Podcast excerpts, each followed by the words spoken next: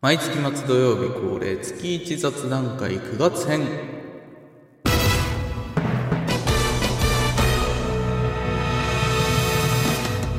こんにちはアラガントークソカシですこんばんは、アラガントーク田村です。この番組「アラガントークストーン談義」では毎月最後の土曜日を月1雑談会と称しまして近況時事ネタから FF14 には関係のない話などをゆるくお届けしますまた番組で紹介できなかったお便り DM など紹介していきたいと思いますはーい。はいということで、はい、今月もやってまいりましたはい月1雑談会ですね、えー9月の、まあ、月末ですけどうん。あのー、ねえ最近 うん。あのー悩みほの種がう。なんでしょあって、う。はい。いや、FF14 がな、うん。おもんないのよ。おもんないのよね。まあ、これを言うと語弊があるんで、ああ、まあまあまあまああ。 のね、なんて言うんだろう。うんやることがないというか、やりたいことがないって感じやりたいことがない ?FF14 ないで。というか、そうそう。FF14 やってても、なんか、物足りない、つまらないというまあ、そういう時期あるよね。認識になってきちゃって。まあでも、9月で言うと、あの、フレンドのね、うん。あの、絶アルテマをはいはいはいはいクリアしたいっていうことで、はいはいはい。あの、今めちゃくちゃ簡単になってるんですよ、絶アルテマ。へえ。本当になんかご5区ぐらいの難易度。え、そんな落ちたのそう、ちょっと、あの、長めの5区ぐらいなへ認え。識の、まあ、感じになってんだね。今うんうんうんうは、ん絶アルテマって。だから、はいはいはい。なんか、とりあえず絶の触りをやってみたいっていう、うん。まあ、友達何人かいて、うん。で、そこに助っ人で、まあ、週1、2回ぐらい行ってるよっていう感じなんだけど、はいはいはい。なんかね、うんもう 面白くないんだよね。刺激が足りないのうーん、なのかななんだろうね。よくわかんないんだよな、なんか。ちょっと作業みたいになってきちゃってるんだよ。実際俺はもうクリアしてるし、まあまあ、確かにね。なんか正直、やっぱ本当に5区ぐらいの難易度だから、うんうんう ん。なんか、うんぼーっとしてもできるという か、まあこんなこと言ったらあれなんだけどね。だって、ゾカシあれだよね、その、いや、そろそろ始まるわーって言って、いつもだったらさ、じゃあちょっと、そっちの通話行くから、こっちバイバイみたいな感じするけど、あれ行かないのっつったら、あもう行けるから大丈夫だよみたいな ことを前言ってたじゃない。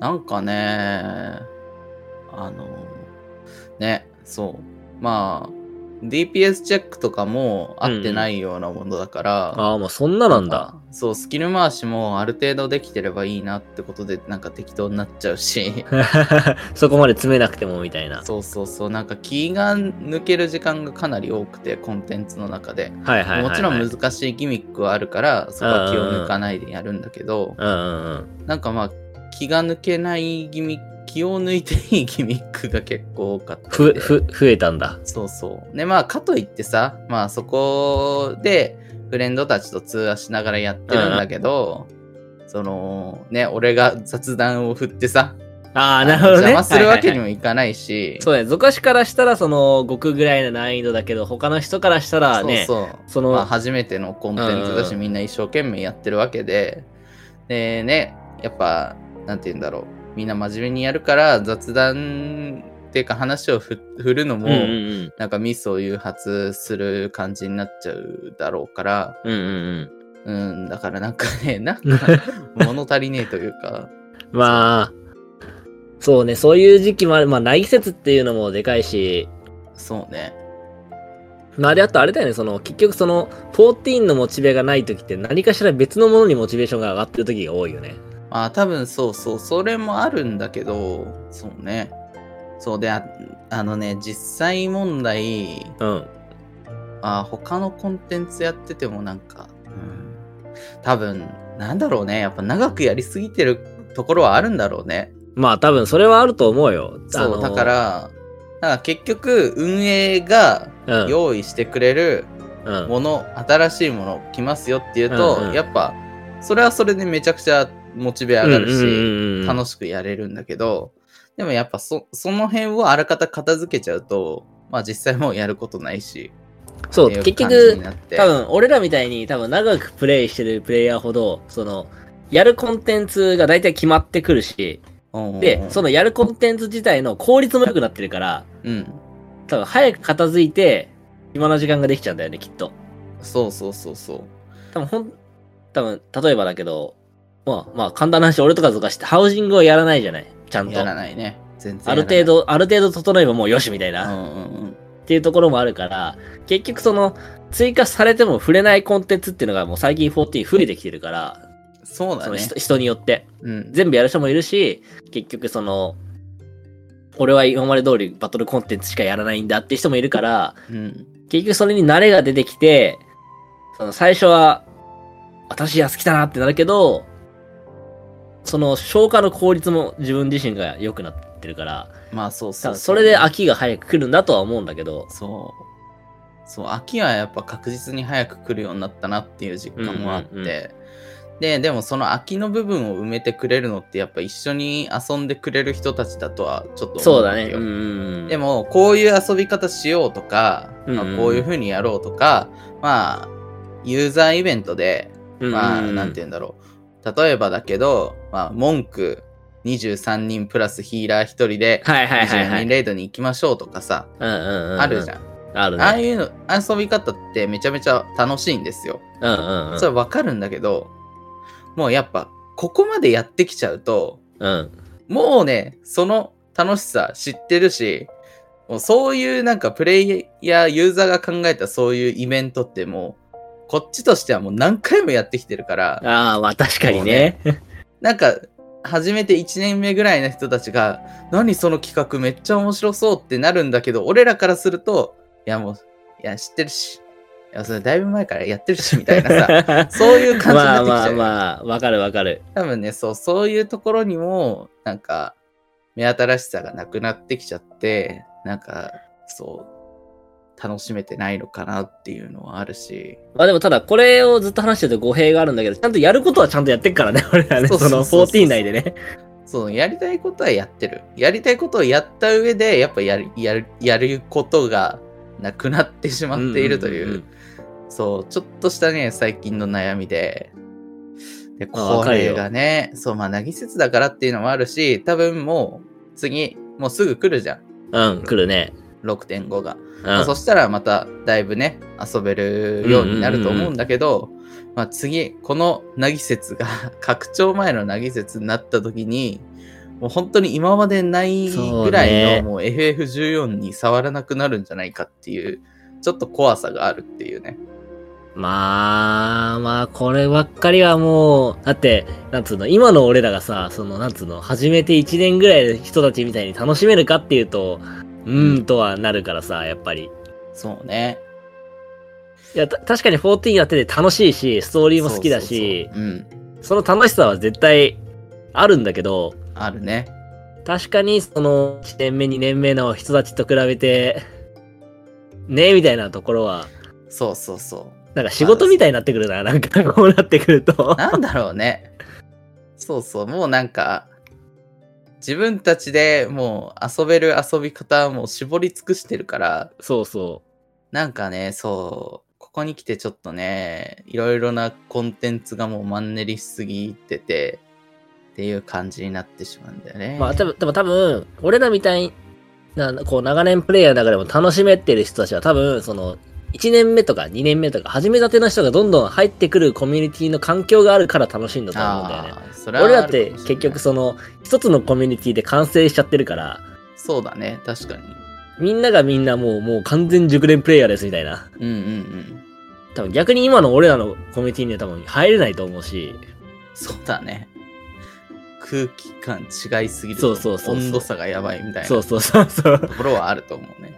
っていうのもあるから、まあ、こればっかりはまあ、しょうがないなとはまあ、そ思うっね。てるな、最近。そう、もうしょうがないと思うしかないんだけどね。本当にただただしょうがないっていう。 そう、しょうがない。もう、これね、み、みんなさんやってけばわかると思うんですそよ、うそうそうこ れ。まあでもね、あの、って言ってもどんどん運営が新しいものを用意してくれるから、やっぱそういった部分ではかなり楽しめてるし、そうそう、楽毎しみ回ではあるんだけ、どそうそう、毎回 PLL はすごい楽しいし、ファンフェスなんてもっと楽しいしね、やっぱり。そうそうそう別にね、FF14 時代に飽きたとか、そういうわけではなくね、なんかそうだやねりたいことをやり尽くしてしまったよという、そうなんだよね。そそのうい虚無う。感みたいなものが、 そうだね。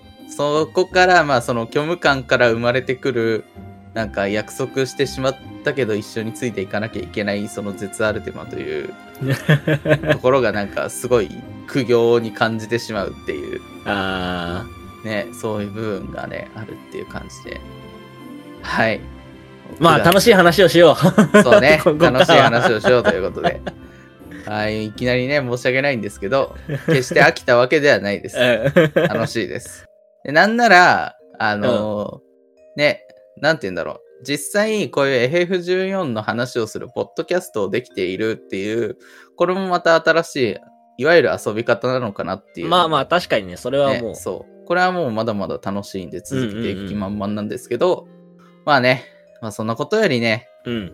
あのーまあ、9月の楽しいイベントのはい話をしましょうよとはい。いうことで、直近でうん BGS、東京ゲねームショウがありましたよと、あったね。まあねいろいろ楽しみだなと、ね。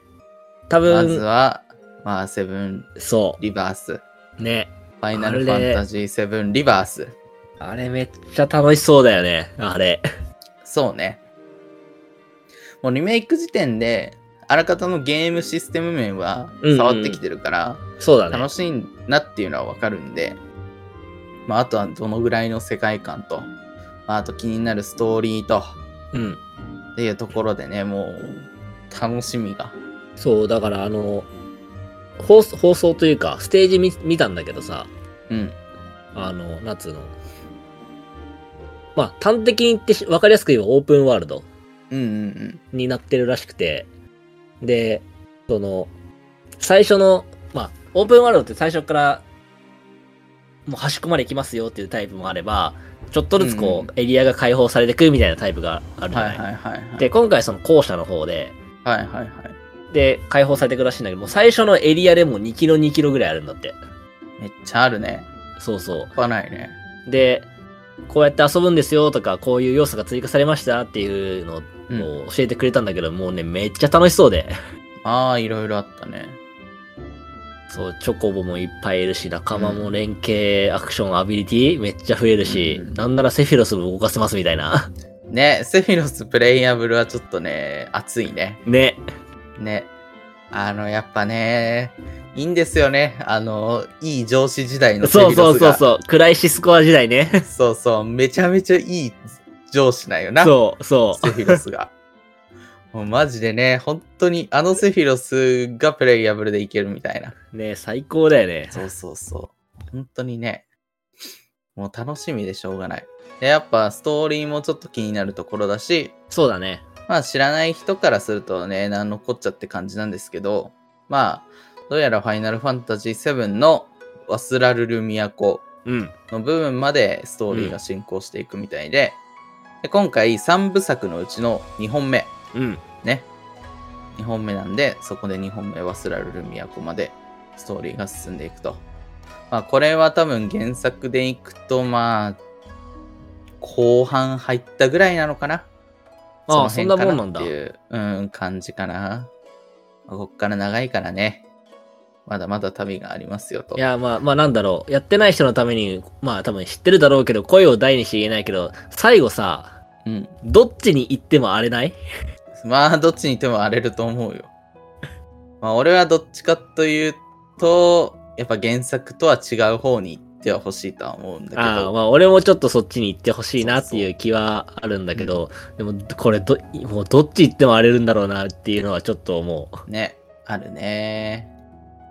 いや、まあでもそこも楽しみなところだし。うんやっぱあと、あのーそこの、うんうん。まあ、セブンリメイクうん。うん。のシリーズの、まあ、1本目が、まあ、要はセブンの原作でいう、もう本当序盤10分の1ぐらいなはいはいはいは感い。じなんですよ。ミッドガル脱出ってうんうんいうんううんところまでで、まあ、そこまでがセブンリメイク、まあ、リメイクシリーズの1作目、で、次2作目のリバースで、そこから忘れられる都まで行きますと。うん。うん。ってなった時にそのセブンの原作でミッドガルから出た後に、うん。次行くところって、まあ、いくつかあるんだけど、うんうんちょっと早いうちに、あのーレッド13の、はいはいはい。 あの、ワンちゃん、ワンちゃんではないか、どっちかというと猫か。うんうん。まあ、あの、パンサーの、あのね、まあ、ちょっと故郷に行くんですけど、はいはいはいはいそこの話がやっぱすごい良くて、はいはいはいはい。これもなんか、14でちょっとオマージュがあったんだよね、実は。へえ、グレンのサブクエで、そうなんだ。えーっとね、そうそうそう。あの、ミコッテ族の、ほまあ、家族の話なんだけど、うはいはいちょっとオはマージュがあったんで、あの、もし知ってる方がいればね、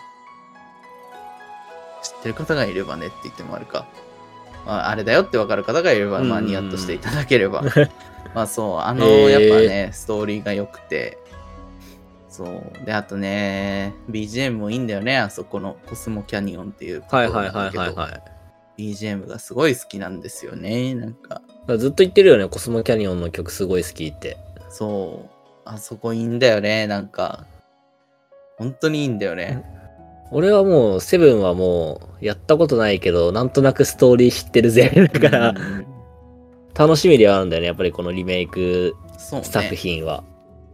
まあでも原作を知ってるとやっぱ違いでも驚きがありというところでもあるし、なんか、原作知ってる人ほど楽しめそうな感は確かにある。うん。まあ原作がちょっと長いし難しいっていう部分もあるから、でしかもまあ簡単におさらいできるものじゃないわけよ。ゲーム実況とか見ても、多分あ何何十時間その実況を見なきゃいけなくないははいはいはいるわけだし、あ。はいはいはいちょっ。とそういう部分でおさらいするのもちょっと面倒な感うんじだうかんら、うまんあ知らないなら知らないなりにね絶対ねそういう人たちにしかない面白さがあるから、まあまあ、じ実際俺が楽しめてるしね。そうそこは大事にしてもいいんじゃないのかなと思うんだよねでもにしてもやっぱね楽しみではある、ね、あるよね。そうもうその前作「セブンリメイク」のところで、まあ、明らかになんか結末が変わりそうな別の世界雰囲気線ねになったんじゃないかっていう感じにはなってるから、あったよね、ああのの、ねその雰囲気。そうそう。やっぱ原作を知ってる俺からしても、うんなんかその演出があったことによって、なんか違うことが起きるんじゃないのかっていうワクワク感とかうんうんうんうん。があったり、まあなんかストーリーの大筋では順調通りに進んでいくんだろうけど、うんうんうんうん。なんかね、でもそういうちょっと世界線変わったくないみたいな演出があったからこそ別のことが起きるのではみたいな。っていうのはあなんかそういあるよね。があったりで。そうそう、そういうのが楽しみだね。まあでも TGS、あとなんか気になるゲームありました。意外だったのが、あれかなあの、テイルズのさ、アライズうのうん DLC。あるみたいだね。そう、原作がめちゃくちゃきっちり終わってさ、ちゃ DLC の、んと持ってたねそうそ、そうう予定はありませんって最初言ってたからさ、え、アライズまさ何かまさかそうの。そう、DLC 出んのみたいな。 なんか普通に 人気だったから出しますみたいな。そうそうそう、そんな感じだったそういうね感じ。だったらしくて。で、やっぱ、なんか、俺初めてやったテイルズシリーズだったけど、うんうんうんう普ん。通に面白かったし、でしょうん、だから人気はあったんじゃないのかなって思ってたら、やっぱ人気でそうそう出し。ますよみたいな。なんなら20時間たっぷり遊びますみたいな DLC そうで。そうそうそう。マジかと思って。ね、なかなかね、大ボリュームというか。で、しかも、ね、あの、今後、ストーリークリアのね、キャラの動向が分かったりするっていそうそうそう。あ部分もちょっと楽しみなところではあるかなってという。ストーリークリアちょ、だい、だいたい直後ぐらいから、えん、あの、アライズのスタッフロールまであーあーあのところの中間の話らしくて。ーあー、そうなんだ。そうそうそう。だからスタッフロールでさ、あの、主人公二人がもう完全に大団円を迎えてたじゃない、うんうん、昔、ね、その、その、その手前らしい。手前なんだ。うん。まあ、確かになんかあの感じでああなるのは早いのかなってちょっとは思ったのストーリーの最後えええで、まあそういう、まあ、関係性になるんだろうなぐらいなのはわかる、まあ、結局そうなったっていうのはあ、まあなあれなんだけど多分そこに行き着くまでのまあいろいろが TLC であるよってそうそう。まあ、新キャャラもね、発表されてて、ラうんうんうんそう、その新キャラも結構、なんだろう。その世界観的には結構異端なうーん感じの人種というか、生まれというかん、ん感じだったから、まあまなんたか、ねアライズ特有のまた重たい話をすんのかな、みたいうんな、うんちょっと楽しみもありつつ、そうねいや、マジで意外だったな。意外だし、アライズはやっぱそのバトルの爽快感とか、うんうんうん。あとあの、そのグラフィックのちょうどアニメと 3D の中間ぐらいああのー、すそうごいいだいグね。うんうんうんラフィックだったから、まあやっぱ DLC 出てくれたのはだいぶね、ねなんか、ちょっと楽しみな部分ではあるそうそうそう。うん。あとは、あとは、ペルソナぐらいペルソナ3だね、やっぱ、うん我々。そうだね。あれは楽しみだね。ペルソナ3は本当に。そうね。なんか、なんて言うんだろう、ペルソナシリーズって、うん、正直俺らが大人になってから、うん。たまたま見つけてしまった神ゲーな、だから、そうだよ。だってなんか、俺がたまたま安くて買ってて、ゾカシがそううそちうに遊びに来て、ちょっとペルソナ買ったんだよね。ちょっと見るみたいな感じで。 そうそう、ちょっとやってるから、ちょっと見るわ、みたいな感じで見てったら、えおや、これはみいたいな。な。おもろくないかみたいな。 そうそうそう続き気になりすぎるな、みたいな。ちょっと待って、ロイヤル出るぞ、買うかみたいな。 そうそうそう。ああの感じでなんか本当に大人になってからたまたま見つけてしまった神ゲーで、そうそうそう。なので、もうなんかね、ペルソナ5はもう自分の中でもう課題に課題評価されすぎてる感じはあるんだけど、まあまあ、あるある。そうそうそう、補正がかかってるのはあるんだけど、まあ、にしてもね、やっぱね、まだ過去作、ペルソナ3とか4をやったことないから、まあまあ、確かにそうだリメイクはね。ね、ありがたいよね、普通に。しかもこう、5準拠というかさ、そうそうそうそう5レベルのクオリティのね。リメイクだから、すごい楽しみだよね、あれは。そう。で正直5から入ると、 うん。もう4のあ れ、あ無理や、耐えられんかった。無理やってなあるんだよの、ね SD キャラは耐えられんかった か。耐えられん、無理だってなるんだよね。そう、まあだからそうだまよあわかる逆にわかるありがたいよね、普通にそうだ。ね。うんうん、そう、うリん。メイク来てくれてね。もうここまで来たら4もリメイクしてほしいもん。してほしい。なんかね、やっぱ4もかなり根強い人気があるというか。そうそうそなんか、ペルソナ4っていうのから結構巷でペルソナっていうワードそうをだ聞ね、くそよううそうにはそなうっそう。俺もたそから、なんかやっぱその部分では気になるし、逆にやっぱね、もうリメイクが出るだろうと期待をしてね、一切そう4のことは調べてないっていうう。 なるほどね。感じではある。まあでも、3がさ、もう多分、多分売れるだろう。そしたらもう4を出すしかないよ。出もすう。ね。 そう、出してほしいね。えー、もうそのね、ペルソナ3の発売日、来年の2月ですよ。うん、近来い。年の2月何が発売しますか FF7 ですね。忙しすぎ るぞ。忙しいよ、本当に。大丈夫、大丈夫。多分、あの多分というか、14は夏だから。そう、本音は夏だからね、大丈夫なんだろうけど。クリアはいける。そう、まあ忙しいね。でもちょ多っと分、でも多分、ペルソナ3もめっちゃ時間かかるし、なんならうん7も今回は時間かかると 思う。あのセブゲンーちょっムとやばそうね。あの、今回のあのボリューム的に。うん、なかなか、ちょっと大変だと思うよ。俺、7はトロコンしたのよ。ああ、リメイク言ってたね。うん。ただ、リメイク、あの、リバーストロコンできるかなみたいな。あのあ、ーボリュームとミニゲームの量だと。ちょっと確かにねめっちゃ不安なんだよね。ミニゲーム、絶対あるもんね、トロフィーそうは、。絶対あるから、ちょっと怖いんだよね。まあ、トロコンまで頑張って、黄金を迎えてくださいって感じだよね。だね。はい。じゃあ、そんなことで、TGS のお話は以上になるんですけど、はいはいはい。もう本当に9月、うん、まあ、直近でもいいですよ。うん。なんかありましたか直近直近っていう直近だと、はい。あのー、多分知ってる人は少ないかな。あの、さよならの朝に約束の花を飾ろうっていう、はいはい。僕の。大好きな映画があるんですけど、はい、知ってます。そこの、かんそこの、それを作った監督の新しいアニメーションの映画が、つい最近公開されまして、ほそれを見に行ったんですよ。う。はいはい。やっぱこう、なんだろう、来るものは確かにあったし、うん。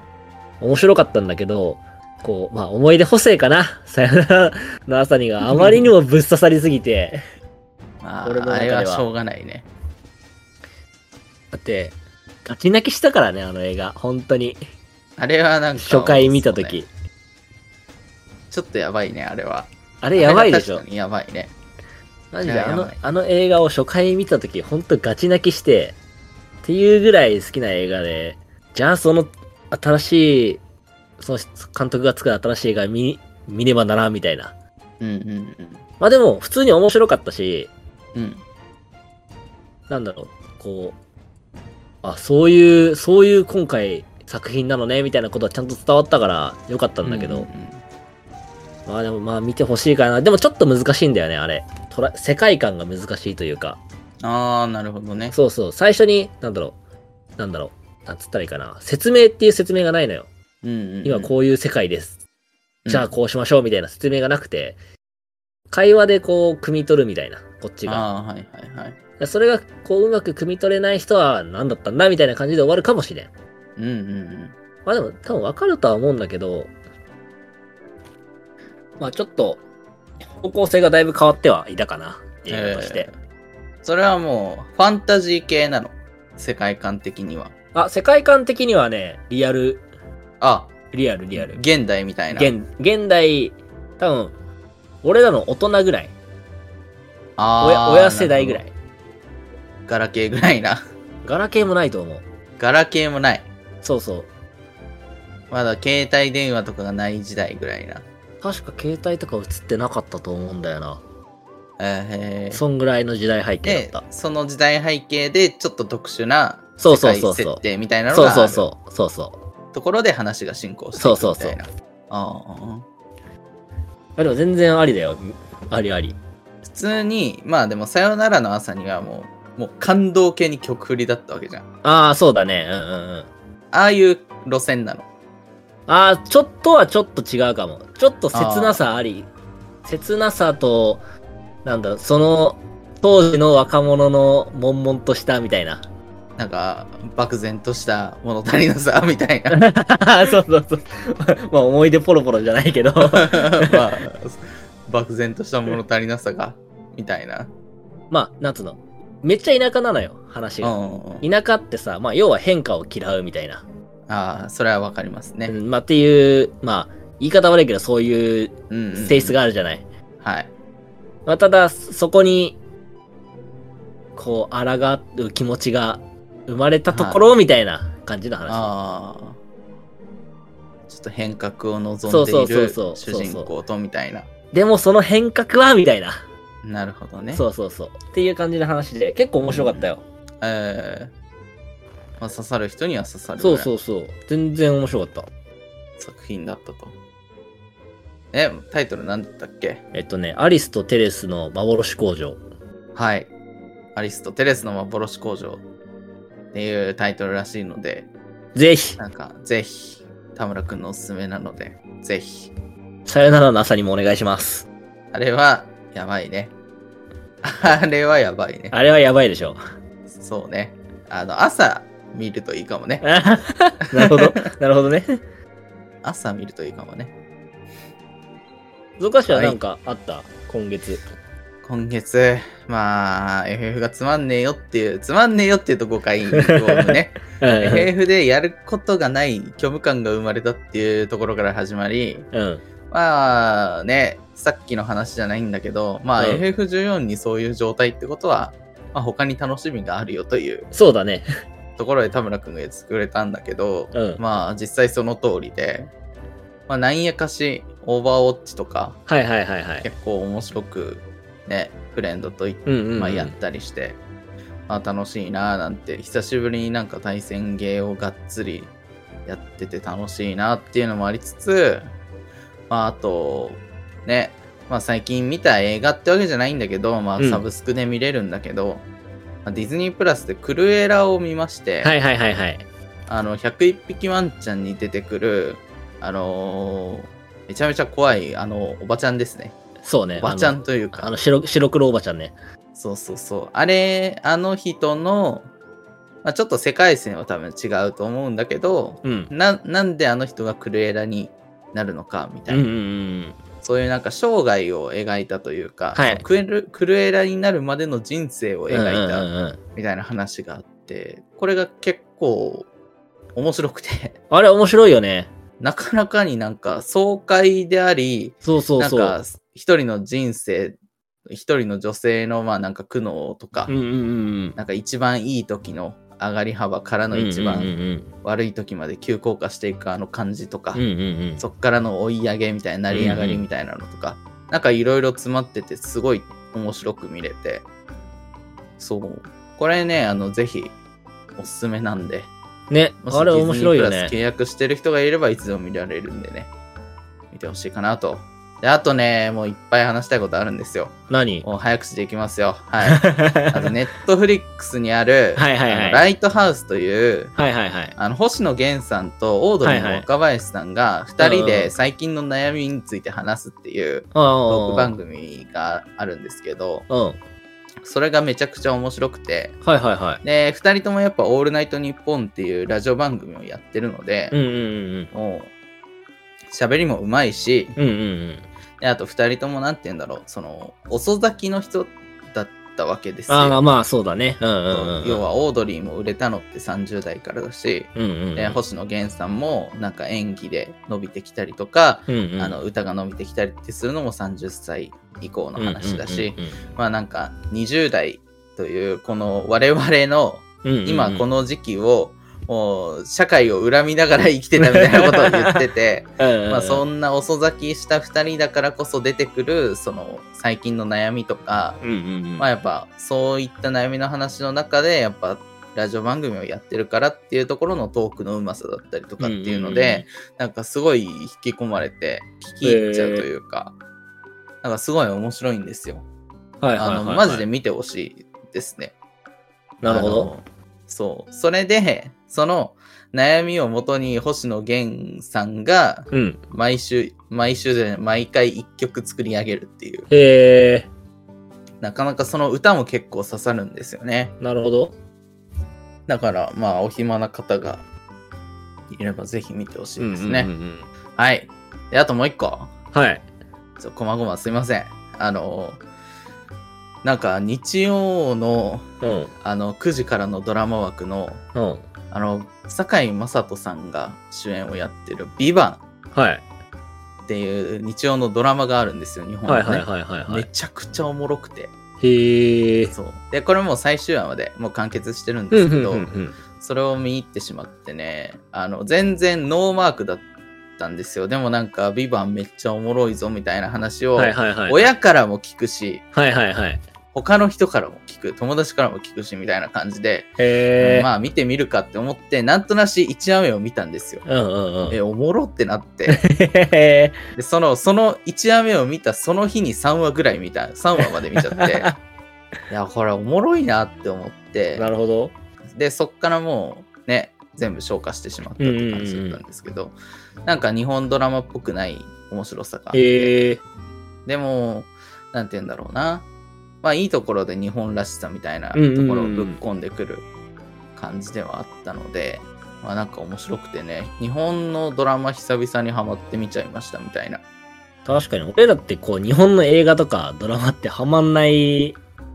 し見てこなかったじゃない、あまりうんなんかそうもう俺らみたいな単純な人間ってもう圧倒的に海外のクオリティの方が高いなっていうところにそうだ引ねっ張られちゃうんうでんうすよ、ん本当に うんそうだねそうそうなんか本当に演技の質とかアドリブのうんうんうん良さとかも、うんうんまあ、正直言って海外の方がやっぱねうんあの圧倒的になんですよそうねうんうんそうアドリブとかで物語の今後がちょっと変わるようなアドリブを出してそれで OK もらっちゃう人とかそもういただりねとかするわけですうよんうんうんうん海外ってだからそういうのも含めなんかねやっぱ海外の方に惹かれちゃうんですよねそうだねそうでもそれの中でやっぱおもろかったかなっていうなるほどうんまあちょっと俺も見てみるかなんかねうんなんかもう本当に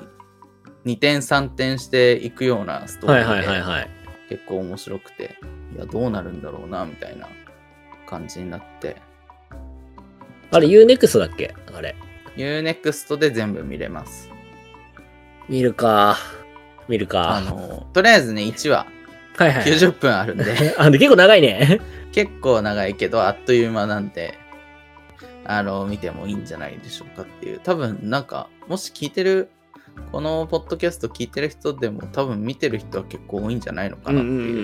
んなんか割と 普段そんな俺はテレビ見ないんですけど、うんうん。なんか結構テレビとかではかなり話題になってるようなドラマらしいんで、えー、まあもしかしたらね、もう知ってて見てるよっていう人はいるかもしれないですけど、うん、おもろいんすよ。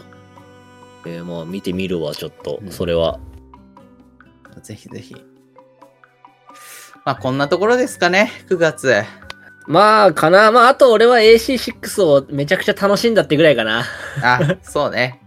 あのーアーマードコアね、めちゃめちゃいい感じなんじゃないでしょうかってめいっうちゃ楽しかった。ところでね、そう、田村くんはめちゃくちゃハマってて、で、僕はね、あ買うか悩んでて、どうしようかな、みたいなうん悩んでたら、田村くんが布教するために買ってくれたんですよ。なんもうと送、った。アーマードコアすぐ送った6を。すぐ送った。買ってくれたんですけど、もうなんかハマらなかったんですよ。申し訳ないんですけ ど。早くやれ。本当に暇だったらやろうかなと。まあそんな感じですね。大丈夫。過去まあまあ一、過去一ストーリーは面白かったから大丈夫。あちょそう、ストーリーの部分はね、ちょっと楽しみかなっていう、うん。うん、ところで。でやもってくロれ、ロボットがね、ちょっと、まあ、ちゃんとしたロボゲーやるの難しい初だからな。そうそうそう。ちゃんとしてないロボ系はいっぱいやってきたから ね。 はーい、もう、まあ、やります。お願いします買っていただいたので、ご慈悲で恵んでいただいたので、そうだよ。やります。お願いします。はい。